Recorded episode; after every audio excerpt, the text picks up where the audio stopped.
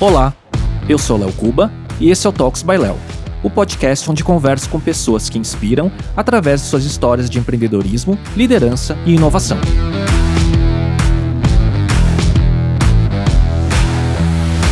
Neste episódio, eu conversei com a Ana Fontes, empreendedora social, especialista em empreendedorismo feminino e fundadora da Rede Mulher Empreendedora e do Instituto RME. Ela é delegada líder do W20, o grupo de engajamento do G20, e foi eleita uma das mulheres mais poderosas do Brasil pela Forbes e uma das top voices do LinkedIn.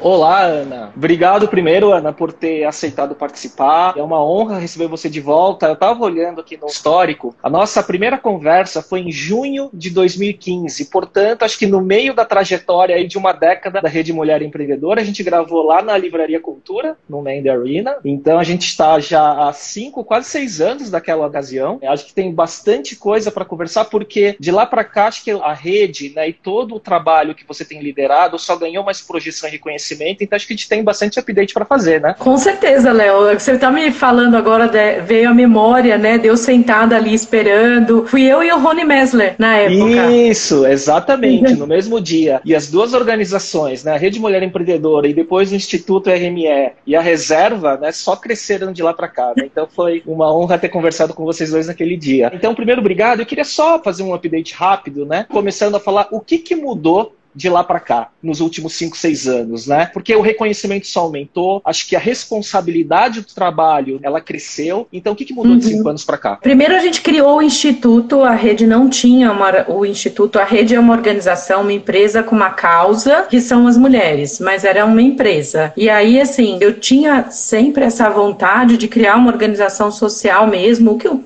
pessoal conhece como ONG. Então, essa foi uma grande mudança na nossa trajetória, trazer esse braço né, da rede, que é o Instituto, que tem o objetivo de trabalhar mulheres em vulnerabilidade social. Então, essa foi uma grande mudança. Uma outra grande mudança assim, que fez realmente muita diferença foi a parceria com o Google. Hoje, eles, desde então, né, acho que nós estamos há quase cinco anos e pouquinho com o Google. Desde então, o Google é nosso parceiro, o Google aqui no Brasil e a Google Foundation, né, que eles chamam de google.org, que nos ajuda, nos apoia. Então, essa foi uma grande mudança. E uma outra grande mudança também foi o posicionamento da rede ficar mais forte, mais claro e mais evidente do que a gente está fazendo né, para ajudar as mulheres para conquistar a autonomia econômica, autonomia financeira e, como consequência disso, buscar autonomia de decisão, que é o que a gente quer para as mulheres. Eu acho que tudo isso, né, toda essa combinação de coisas, fez com que a rede crescesse mais ainda, ganhasse mais reconhecimento e a gente chegasse hoje onde a gente chegou, que está com quase um milhão de empreendedoras e com todo esse trabalho aí que a gente tem feito. Ô Ana, uma curiosidade, na sua visão, você acreditava que chegaria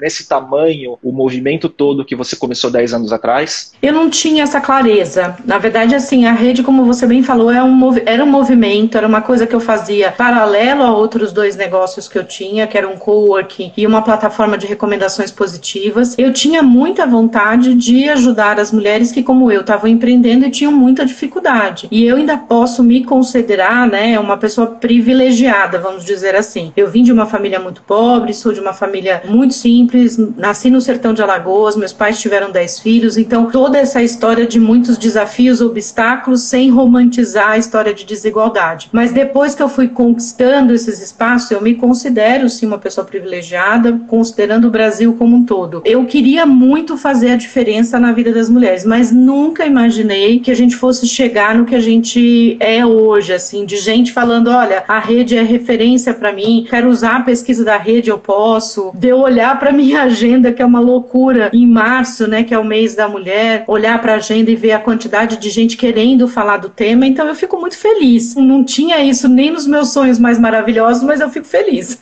eu acho que para todo mundo que empreende, né, me parece que assim, existe uma visão, mas quão longe dá para ir vai se desvendando ao longo do tempo, não é isso? Exatamente a cada passo, a cada porta, a cada conquista, né? Quando a gente está num ambiente corporativo, a gente sempre tem aquelas coisas, né, de planejamento de cinco anos, vamos fazer o budget de cinco anos, não sei o que. Eu fui corporativo boa parte da minha vida. E quando você é empreendedor, você quer sobreviver aquele dia, aquela semana, aquele mês, quer ver se consegue pagar as contas. Então, isso tudo vai tomando muito mais, assim, a sua disposição e o que você tem para fazer do que efetivamente ficar planejando muita coisa. Não é que com isso, em determinado momento, você não vai ter que fazer algum certo planejamento, mas é muito mano a massa, é muito fazer, é muito executar. Ô Ana, você acha que à medida que a rede foi se desenvolvendo, né, ao longo dessa década, você acredita que tanto o país, do ponto de vista de leis, de condições, quanto também a cultura empreendedora, até no mercado privado, né? Você acha que acompanhou junto essa inclusão da mulher como empreendedora? Você acha que toda essa cultura veio junto ou você acha que a gente está muito defasado ainda? A gente tem muitos desafios ainda, Léo. Hoje no Brasil, quase metade dos pequenos negócios são liderados por mulheres. Em quantidade, nós não temos diferenças, né? Somos quase ali divisão quase que 50-50 entre homens e mulheres. Então, assim, eu acho que nesse sentido, em quantidade, em representatividade no ambiente empreendedor, as mulheres estão meio a meio. Agora, nós temos desafios muito maiores que ainda não conseguimos superar, que é a questão do acesso a crédito, falta de equilíbrio entre o trabalho doméstico, né, que infelizmente ainda é de responsabilidade das mulheres, apesar de estarmos em 2020. Acesso ao mercado, que é uma questão muito importante para nós mulheres, e também fazer essa conexão com o ambiente de inovação, né? Se você olhar as startups, as unicórnios, né, no Brasil, você vai ver que tem uma hoje que tem uma mulher como co-founder, que é a Cristina da Nubank. Mas as outras todas, acho que são 13 ou 14, se não me falha a memória, o que é bom a gente não saber o número certinho, senão estão aparecendo mais, é que ainda é muito pequena a representação de mulheres nesse ambiente. Então acho que a gente tem bastante coisa ainda para fazer. Melhoramos, eu sou otimista, mas eu acho que a gente tem um caminho ainda. Porque acho que tem duas questões, né? Uma coisa é a diversidade de gênero, e a gente não está nem falando da questão de classe econômica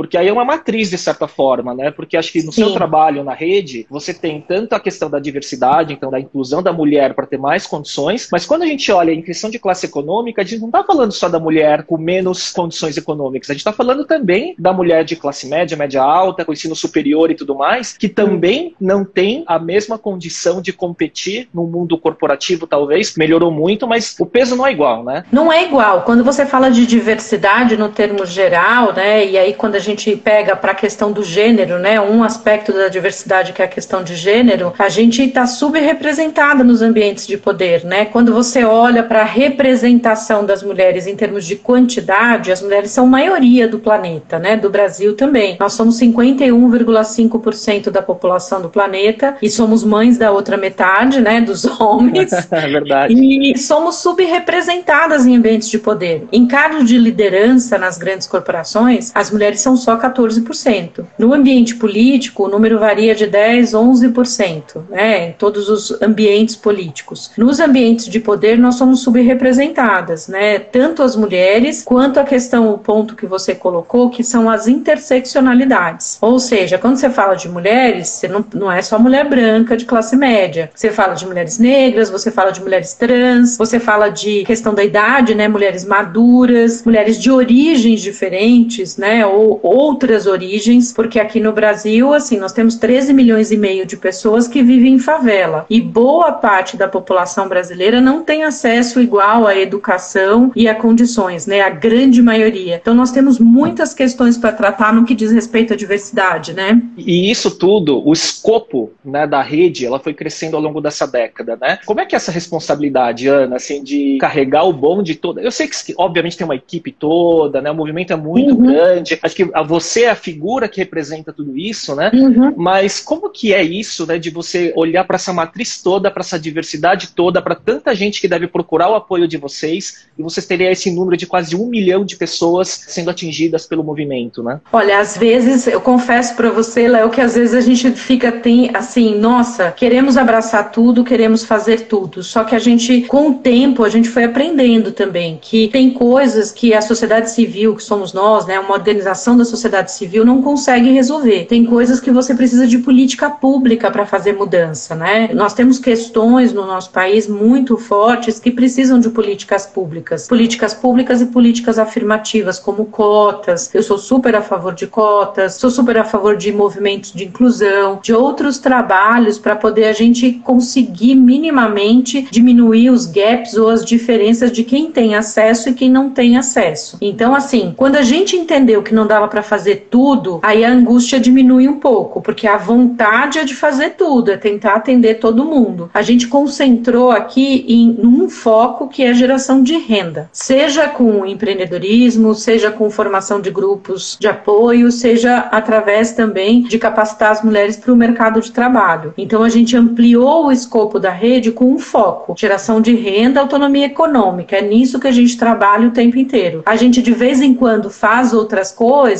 No começo a gente fazia consultoria de diversidade, para você ter uma ideia. Hoje a gente não faz. A gente indica, a gente faz palestras de sensibilização de diversidade, mas não fazemos consultoria. Mas a gente ampliou bem o escopo, mas é de uma certa forma a gente focou no que a gente achava que fazia mais sentido, que o nosso papel era mais importante, que é a questão da autonomia econômica. Então agora a gente fica mais clarinho, não fica tão desesperador para nós.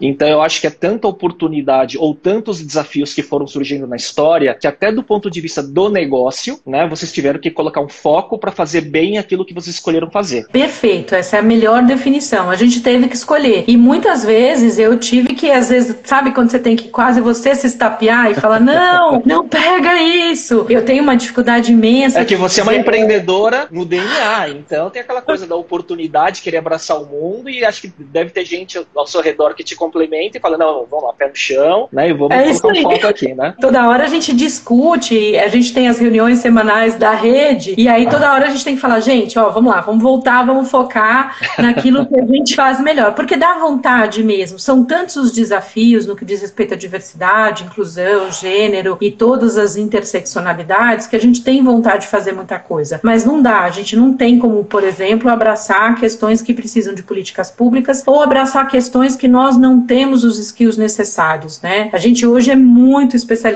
todo mundo que fala de empreendedorismo feminino, de geração de renda, de programas de apoio para a mulher, de programas de inclusão, olha pra gente. Então a gente não tem hoje, o que não é arrogância falar isso, por favor, é uma constatação. Hoje a gente não vai ao mercado, né, buscar clientes, parceiros, as empresas nos procuram e falam: a gente quer desenvolver um trabalho assim e a gente gostaria de trabalhar com vocês porque a gente sabe que vocês são referência, blá blá blá. Isso é uma construção, como você bem sabe, né? E aí falando sobre dois vieses, né? Então o viés político e o viés privado. Primeiro sobre o viés político, né? Então todo esse sistema operacional que o ambiente político tem que proporcionar para esse desenvolvimento acontecer, sem entrar em polarização política, você acha claro. que o nosso governo atual ele está no mesmo ritmo, ele está melhor ou está pior que o governo anterior nessas políticas? Claramente pior. Não tenho nenhum problema, nenhuma dúvida para falar sobre isso. Eu represento o Brasil no W20, que é o grupo de engajamento que discute as políticas e recomendações para as mulheres. O Brasil, nos últimos dois anos, está com uma imagem muito ruim, porque o Brasil não quer falar das questões de gênero, o Brasil não quer apoiar as pautas de recomendação, e isso sim é uma, um retrocesso. Não tem como a gente falar que a gente evoluiu, a gente não evoluiu. O governo anterior, e não estou aqui defendendo partido, nem governo, claro. nem nada, defendendo postura de Estado, que é um pouco diferente de governo. E a postura de Estado do Brasil hoje não é uma postura que seja uma postura amigável às questões de inclusão e diversidade. Mistura um pouco uma questão de ideologia que não tem nada a ver com o que a gente está falando, não tem nada a ver, por exemplo, uma confusão muito comum que fazem ensinar sobre educação de gênero, as pessoas falam que tem a ver com educação sexual. Então fazem umas misturas muito difíceis. Então, conceituais, tá né, inclusive. Exato, conceituais. Então, hoje a gente tem alguns passos para trás para poder retomar e falar, olha, isso é importante, educar meninos e meninas, combate à violência, representatividade, combate à violência também, mulheres na propaganda, combate à violência também, mostrar que isso é um processo, né? Nós vivemos numa sociedade machista, patriarcal e para fazer essas mudanças não é um processo que faz do dia para noite, mas a gente precisa ter consciência que não é possível a gente conviver numa sociedade que uma maioria é minorizada, né? Que é o caso das mulheres e das pessoas pretas, no caso aqui do Brasil, que é uma maioria que é minorizada. Então é impossível, né? A gente viver no, parece que a gente vive numa panela de pressão,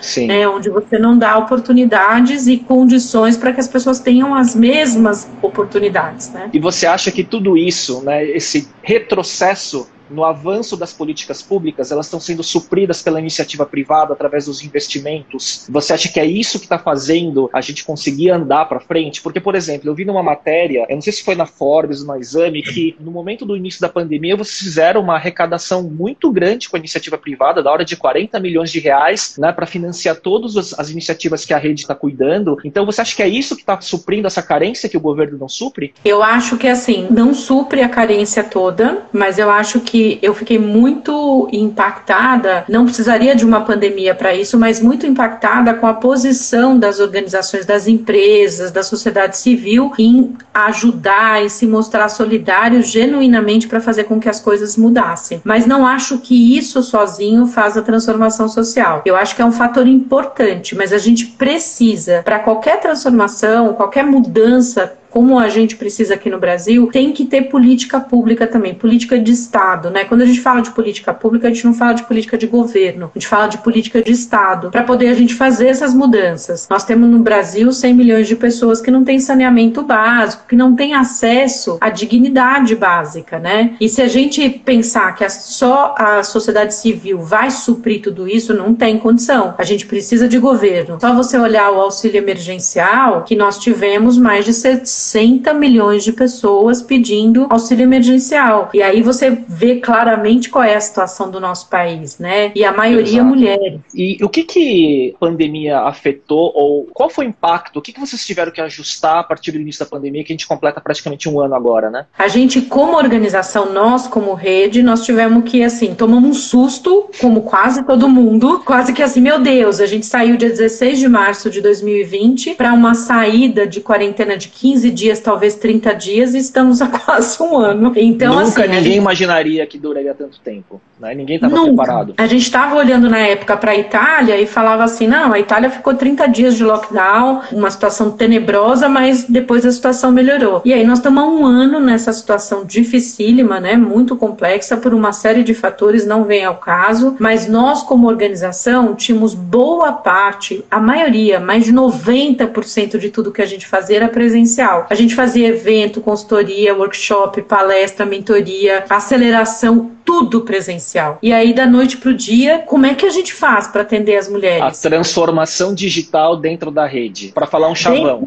Exato. Aí a gente teve que repensar, apanhamos no começo, não conseguíamos fazer as coisas, achávamos que não ia dar certo. Como é que você faz, por exemplo, porque a rede não é em São Paulo, a rede tem no Brasil inteiro. A gente está em 1.600 municípios, com municípios com acesso à internet difícil. Então a gente falou assim, o que, que a gente vai fazer? Mas felizmente a rede rede. As mulheres no Brasil inteiro falaram: não, a gente vai junta, não aglomera, né? Mas a gente junta. Se uma tiver acesso a celular, faz um roteamento do celular, Nossa. acessa o outro. Tem um lugar ali que tem Wi-Fi que dá para quem está no entorno conseguir acessar o Wi-Fi. Claro que não é o um mundo perfeito, porque acesso à internet não é igual o que a gente tem aqui em São Paulo, mas a gente conseguiu. Para você ter uma ideia de comparativo, em 2019 nós fizemos 1.200 turmas de um dos programas de capacitação que a gente faz, que se chama Ela Pode. Em 2020, com a pandemia, nós fizemos 980 turmas. Então, assim, foi jogado, né? A gente fez e conseguimos nos organizar. Não foi um processo fácil, isso como a nossa instituição. Para as mulheres, teve um outro aspecto.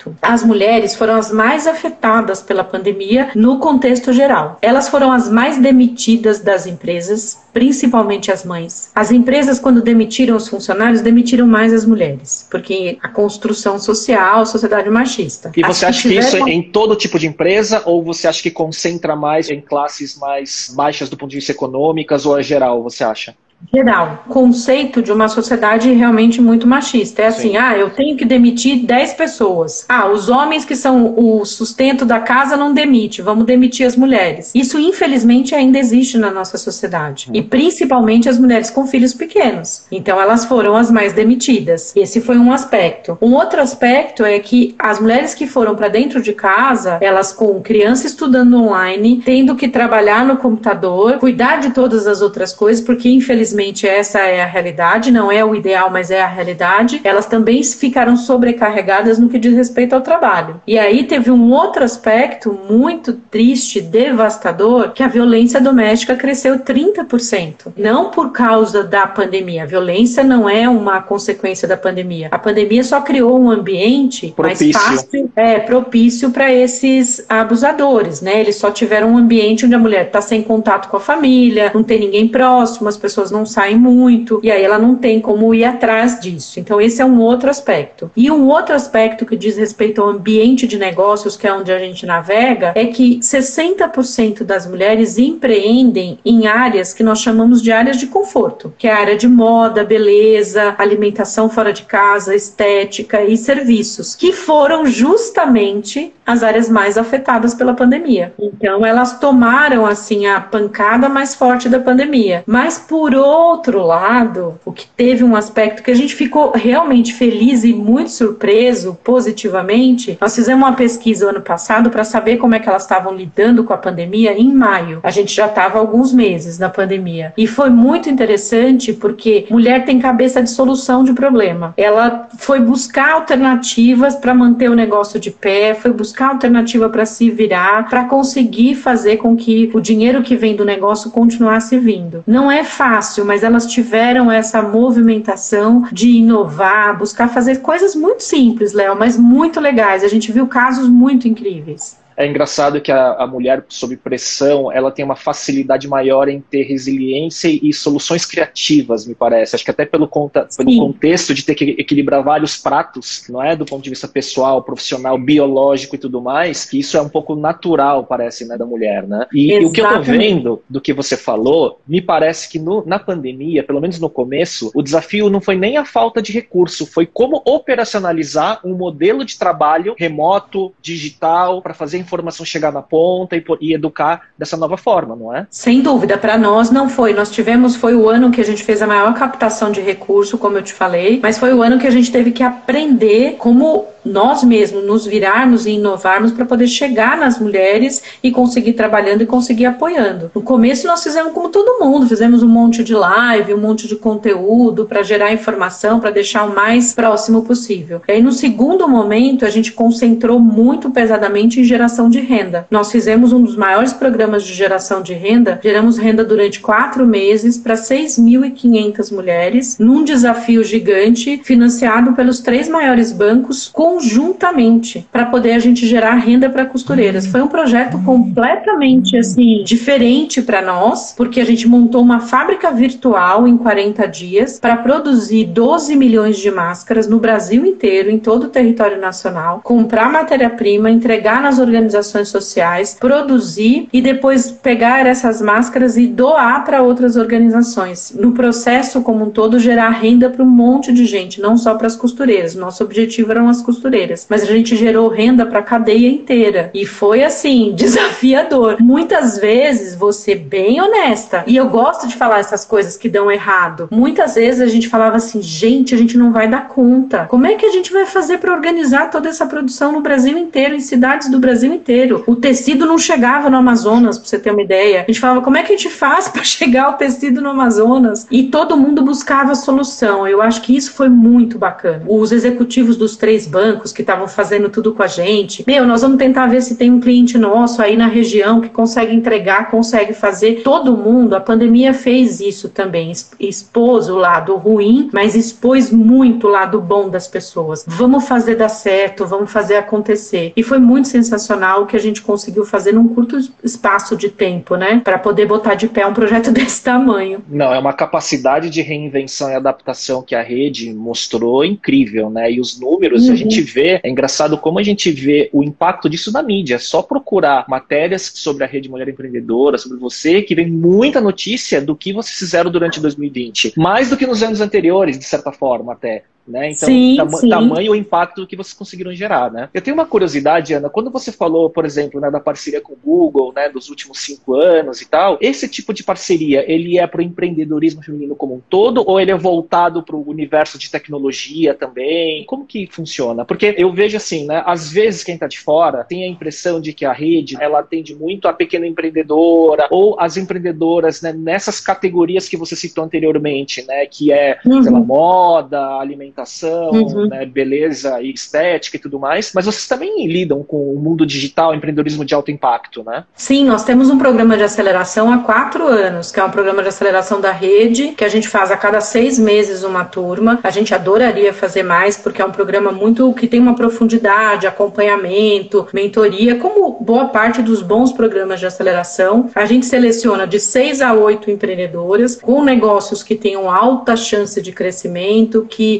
baseados em tecnologia, mas não só em tecnologia, e que tenham um alto potencial do crescimento e um alto potencial de gerar impacto. Então, a cada seis meses a gente escolhe. Esse é um programa que é nosso, da própria rede, e a gente faz outros programas de aceleração para outras organizações. A gente fez para a Sanofi, a gente fez para Itaú, programa de aceleração também, a gente faz para outras organizações, o que é muito bacana. Então, a gente também trabalha com esse tipo de empreendedora, não só com aquela MEI ou só com uma empreendedora de um determinado segmento. A gente tem programas hoje na rede com empreendedoras que faturam 5 milhões por ano, que é um programa que a gente chama de RME Conecta, onde a gente seleciona empreendedoras para vender para grandes empresas. Uhum. E a gente faz todo o processo com essa empreendedora. São números menores, né? Em quantidade, né, dentro do projeto como um todo, né? Mas, por exemplo, Sim. quando você fala de aceleração, e é uma curiosidade minha, né? Você tem parceria com o restante do ecossistema de inovação e empreendedorismo digital para que depois de incubado ou acelerado, você tenha os parceiros para fazer um novo investimento, um follow-on ou uma, um fundo de venture capital que depois pega e leva adiante a partir do que vocês incubaram ou aceleraram? Sim, nós temos parcerias. Eu sou cofundadora junto com a Maria Rita Espina, que é diretora Sim. da Anjos do Brasil, e junto com a Camila Farani, nós cofundamos em 2014 o MIA, que é o Mulheres Investidoras Anjo, que é um movimento para poder ajudar para que mais mulheres recebam um investimento. E o movimento tem duas pontas, né? Um lado das investidoras e um outro lado das empreendedoras. Do meu lado, a gente indica as empreendedoras para as rodadas de investimento. Então a gente tem sim esses parceiros, a gente tem buscado muito aproximar essas mulheres do ambiente de inovação, mas a gente nem tem que fazer um esforço muito grande, por incrível que pareça, porque muitas vezes as aceleradoras que trabalham em estágios mais avançados, porque nós buscamos as mulheres que estejam ou no pré-operacional ou um MVP um pouco mais sofisticado. Uhum. Ou seja, a gente as aceleradoras mais antigas do mercado ou as mais conhecidas trabalham numa fase mais à frente. Então é quase como se a gente fizesse o primeiro trabalho e encaminha essas mulheres para outros programas de aceleração ou programas de scale-up, como é o programa da Endeavor também,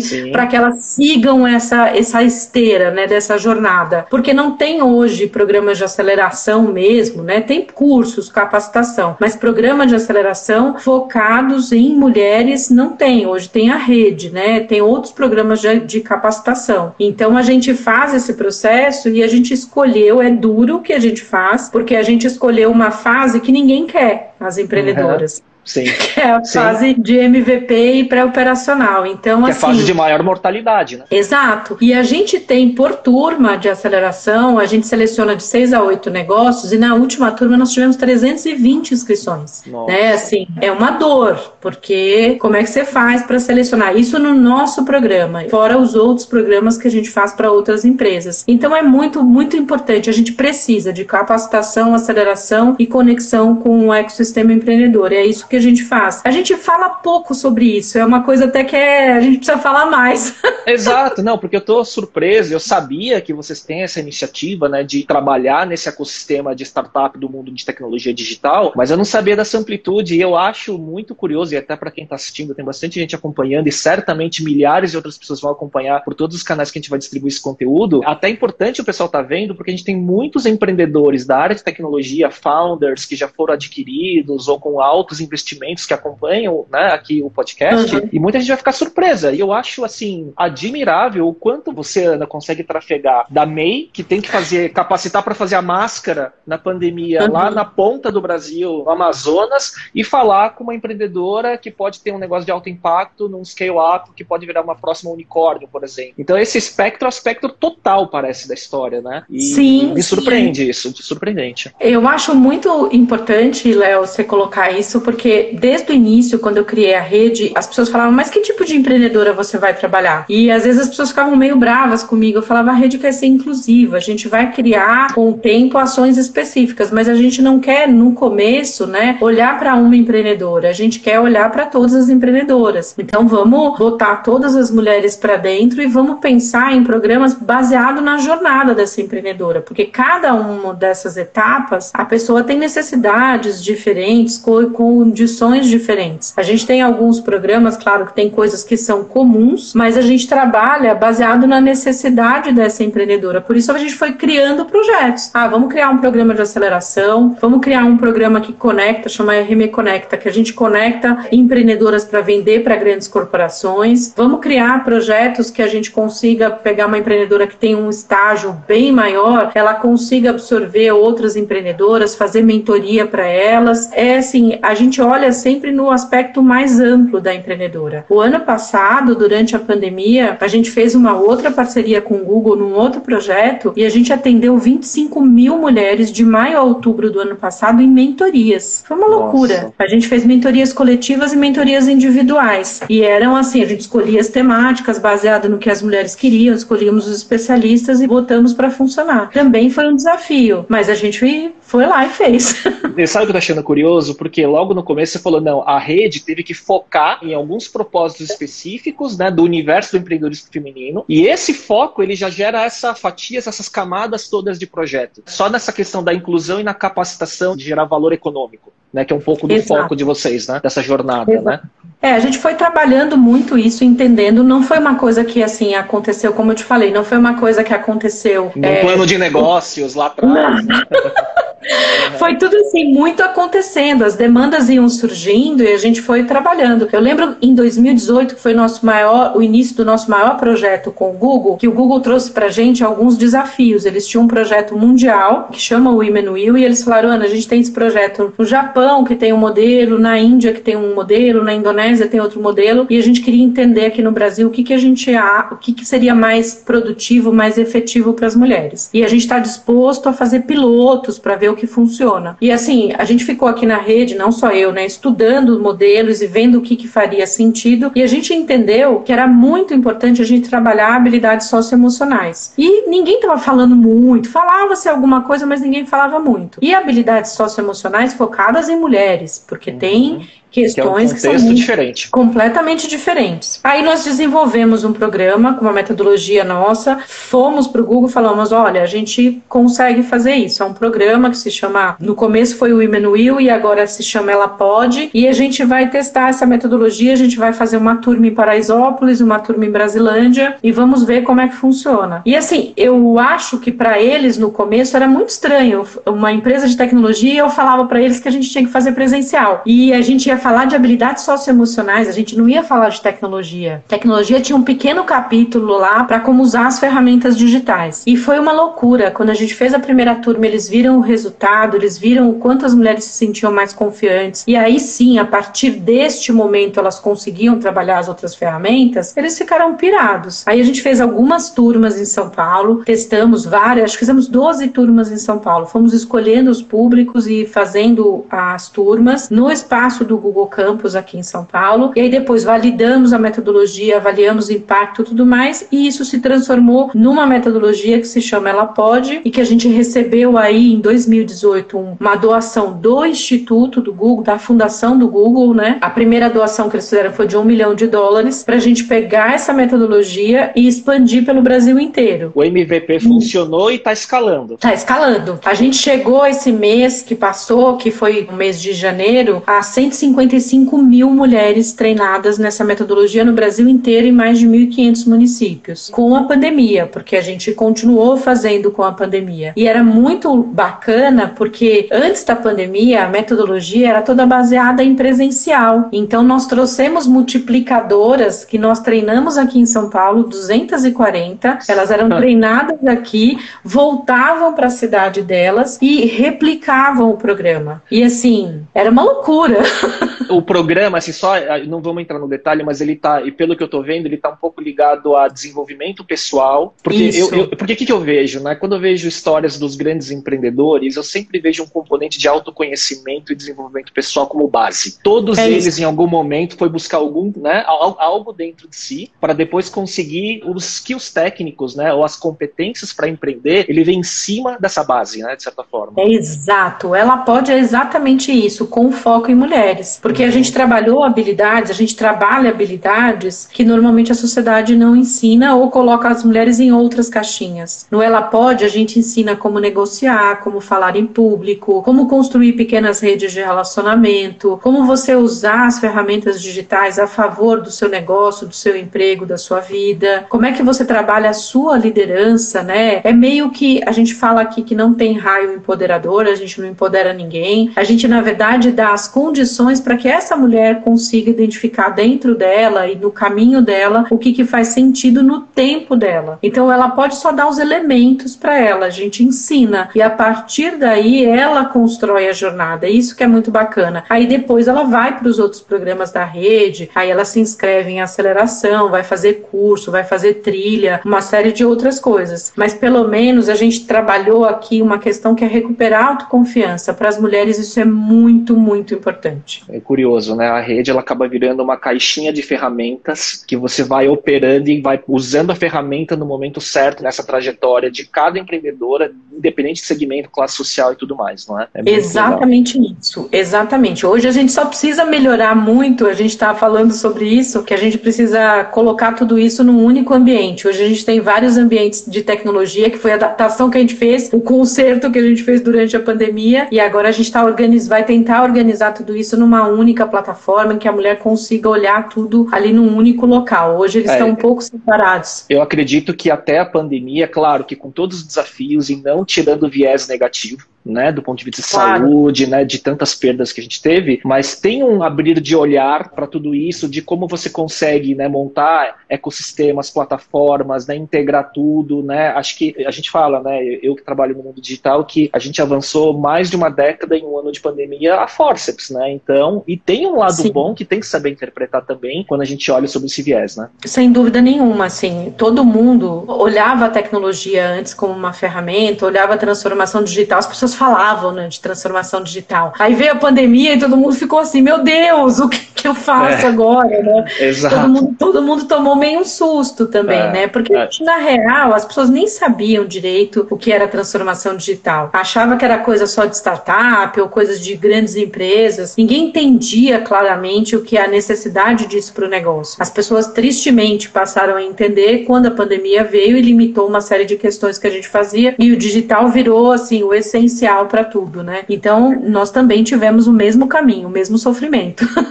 Ô, Ana, como que você divide o seu tempo hoje, né? Porque a gente nem falou, o Instituto RME faz, e eu sou muito curioso com produtividade. Como que você divide o seu tempo entre tantas frentes? A rede trabalha com todas as mulheres. Então, a rede tem programas desde aceleração de negócios para startups, programas para conectar mulheres com grandes empresas e trabalha com toda a jornada da mulher. O Instituto, ele tem um foco específico, mulheres em vulnerabilidade social. Então, a gente trabalha com públicos que normalmente eles não são atendidos atendidos por outras organizações e outros programas, obviamente mulheres. Então, o Instituto ele faz programas de capacitação para mulheres indígenas, mulheres egressas do sistema prisional, mulheres refugiadas, mulheres 50 a mais. A gente faz projetos especiais para turmas exclusivas para mulheres trans. A gente fez a primeira turma para mulheres trans há dois anos atrás, junto com a Maite da Transempregos, que é nossa parceira super querida. Então, assim, a gente busca, dentro do aspecto de diversidade, da questão de gênero, incluir todas as mulheres. A gente olha muito para um aspecto que é não vamos deixar nenhuma mulher para trás. Esse é o trabalho do Instituto, buscar incluir todas essas mulheres. Para partir daí, essas mulheres podem desenvolver a jornada delas na rede em outras atividades Entendi. que elas queiram fazer. Então, então esse instituto... é o nosso propósito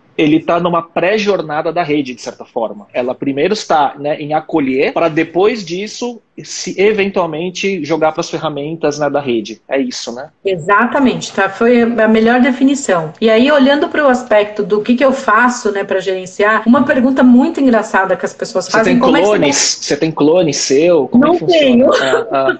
Não tenho. A resposta que eu dou para todo mundo é assim: eu não dou conta de tudo, fica um monte de coisa assim, vários pratinhos voando, porque não dá. Eu sou mãe de duas filhas, né? Tem casa, tem marido, assim, super companheiro. Meu marido, coitado, né?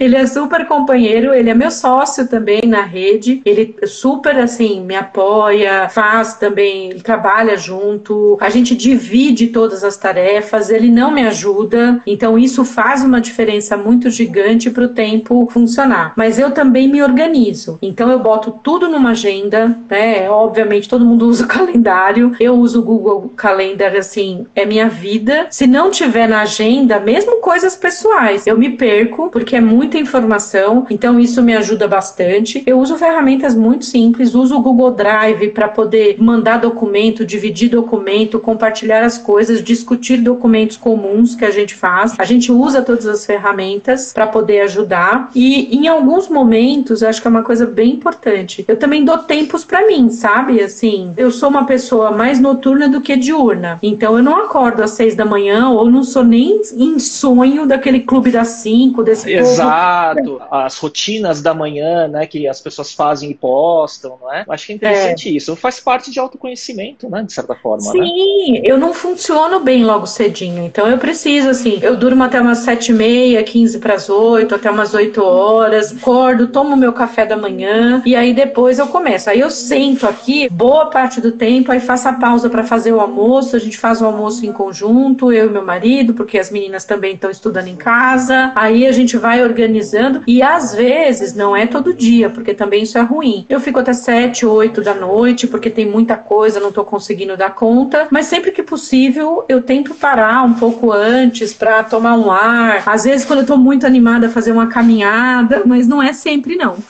mas o, você sabe que eu estava vendo outro dia muita coisa falando, né? Que o, o descanso, ele é o trabalho também né? O descanso ele faz parte da agenda de trabalho para você ter essa recuperação cognitiva e por aí vai. É engraçado que como as pessoas, né, de que produzem muito, falam coisas muito similares, né, com essa questão de dividir o tempo. E eu estava lembrando o episódio que eu fiz com o Eric Santos, que é o fundador e CEO da Resultados Digitais. Ele falava: eu vivo um dos grandes empreendedores low profile, mas que quem o conhece admira muito a capacidade dele, né? E ele falava sobre ele não tem to-do list, ele vive na agenda. Então, se não está é na agenda ainda ele não considera. É. Ana, reta final aqui. O que, que você vê assim como um sonho grande da sua missão ainda pelos próximos tempos? E depois a gente vai entrar no bate-bola das perguntas rápidas aqui. O meu sonho é que a rede tenha um outro papel na sociedade, que ela não precise fazer defesa, né, das mulheres. Isso para mim é um sonho da gente ter que falar de outras questões e não falar que as mulheres precisam ser apoiadas, precisa ter política pública e tudo mais. Então esse é um sonho. É um sonho também deixar outras lideranças, eu não tenho vontade de ser perpétua, de ficar eternamente na rede, eu quero fazer outras coisas, adoro construir coisas novas e eu, o que eu não é só um sonho, mas eu estou trabalhando hoje para poder formar outras pessoas, para que deem continuidade e eu quero muito, muito, muito ajudar em políticas públicas no Brasil,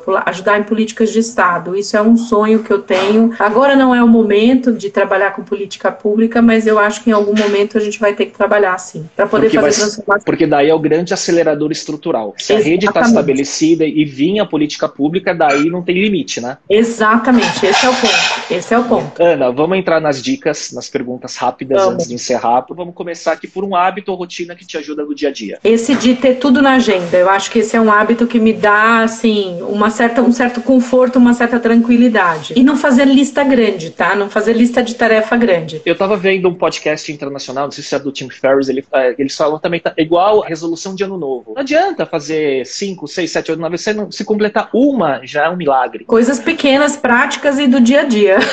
Exato. Um livro que você recomenda? Ela é uma empreendedora americana, Mary Kay Ash, da Mary Kay. Sim. Ela tem uma história muito interessante, a jornada dela, ela fala muito sobre posicionamento, fala muito de como a gente lidar com pessoas e que qualquer negócio fala de pessoas. Então eu gosto muito E montou uma rede, né? Sim, ela tem uma rede de venda focada em mulheres, né? Foi uma mulher muito visionária para a época dela, então eu acho muito interessante esse livro. Tem vários outros, mas esse eu acho bem legal. Legal. Alguma fonte de conteúdo que você indica que você consome com frequência? Seja um podcast, ou alguma, sei lá, artigo, site, ou algum filme, sério, o que, que você tem consumido de conteúdo que você recomenda? Eu gosto muito de TED, tem alguns que eu amo, da Brené Brown, eu sempre revejo, porque eu acho maravilhoso a gente relembrar que a gente precisa ser vulnerável, então eu gosto muito de TEDs. Não tô no Clubhouse, ainda tô de bode com o Clubhouse, então não consigo ainda, calma, vou chegar lá. Adoro as meninas do Mamilos, do podcast, as meninas da B9, eu já fiz outros podcasts com elas, já fiz vários, eu já nem sei mais quantos eu fiz, mas eu gosto muito desses, desses que falam. Desse formato, né? É, desse formato muito bacana. É, eu tenho assistido muita série, Léo, tá sendo assim uma loucura, porque a gente em casa, né, acaba que no final do dia ou é BBB ou é série, né? E eu tenho gostado muito. E tem algumas séries que nem têm um objetivo claro de empreendedorismo nem de negócios, mas que ajudam bastante. Tenho assistido algumas séries finlandesas, que é muito curioso. Aquela Border Town é muito bacana, porque fala de coisas de polícia, mas fala de liderança, fala de gente, fala de como lidar com as pessoas, dos desafios que as pessoas têm, né, de querer serem perfeitas em tudo. Eu tenho adorado muito. Tenho, eu podia fazer uma lista gigantesca de série aqui pra não, não sei quando você arruma tempo para tanta coisa, mas tô surpreso. Aí é... é bom série porque você vê episódios curtinhos, você vai vendo um Exato. pouco por dia e você acaba assistindo. Ana, uma frase que te representa ou que você se identifica? Nossa Senhora, eu gosto muito de uma frase da Angela Davis que ela fala assim: incluir as mulheres ou a questão de gênero e diversidade é a estranha ideia de que as mulheres têm direitos. Então é muito bacana porque ela fala de um jeito irônico, mas assim, quando a gente fala de diversidade e inclusão, é a estranha ideia de que as mulheres também têm direitos iguais. Queria te deixar a palavra final e agradecendo de coração de verdade. Nossa, estou muito feliz, Léo. Fiquei assim bem emocionada com o convite. Eu gosto muito do trabalho que você faz. Estou muito honrada de participar aqui com a sua audiência. Quero deixar assim que diversidade, eu tenho falado muito isso. Diversidade é uma questão de justiça social e se fosse só por justiça social já seria necessário e obrigatório, mas também é uma questão de inovação e de economia e a gente tem que ficar atento para essa temática. Não dá para ignorar. Para a gente caminhar para uma sociedade mais justa, a gente não pode ignorar a maioria da sociedade, que é composta por mulheres e pessoas pretas. Então, eu acho que é isso que eu queria deixar. E seguimos juntos. E eu vou ficar com essa sua promessa aí no próximo, na próxima etapa. Você vai, vai você vai estar no governo, ministro, alguma coisa. espero que você aceite o meu convite de daqui a alguns anos. Agora, só para fechar, eu queria dar uma palavra hum. que eu acho muito legal, da mesma forma que você falou da frase que você se identifica, isso eu acho que traz muito da sua energia, porque você coloca um olhar tão positivo e otimista sobre temas que não são simples, né? Ao contrário, e óbvio, não quero citar, e não, não é também não é uhum. para polarizar, porque tem muita gente que já que coloca uma energia emocional muito pesada sobre esse tema e vira muito mais um ativismo do que uma solução. Então, eu queria te homenagear homenagear dessa forma. Agradecer de novo, Ana. E é isso, a gente volta na próxima semana. Obrigado, Ana. Eu adorei, adorei. Obrigada. Me sigam nas redes sociais, eu sou Ana Fontes BR em todas, o mesmo ID e a Rede Mulher Empreendedora também. Obrigada, viu, Léo? Até mais. Obrigado, Ana. Um beijo. E para você que chegou até aqui, Gostaria de te convidar para acompanhar o canal do YouTube e o perfil no Instagram, onde você pode se atualizar sobre novidades sobre o podcast e conteúdos derivados. Procure por Talks by Léo no YouTube e Digital by Léo no Instagram. Até lá!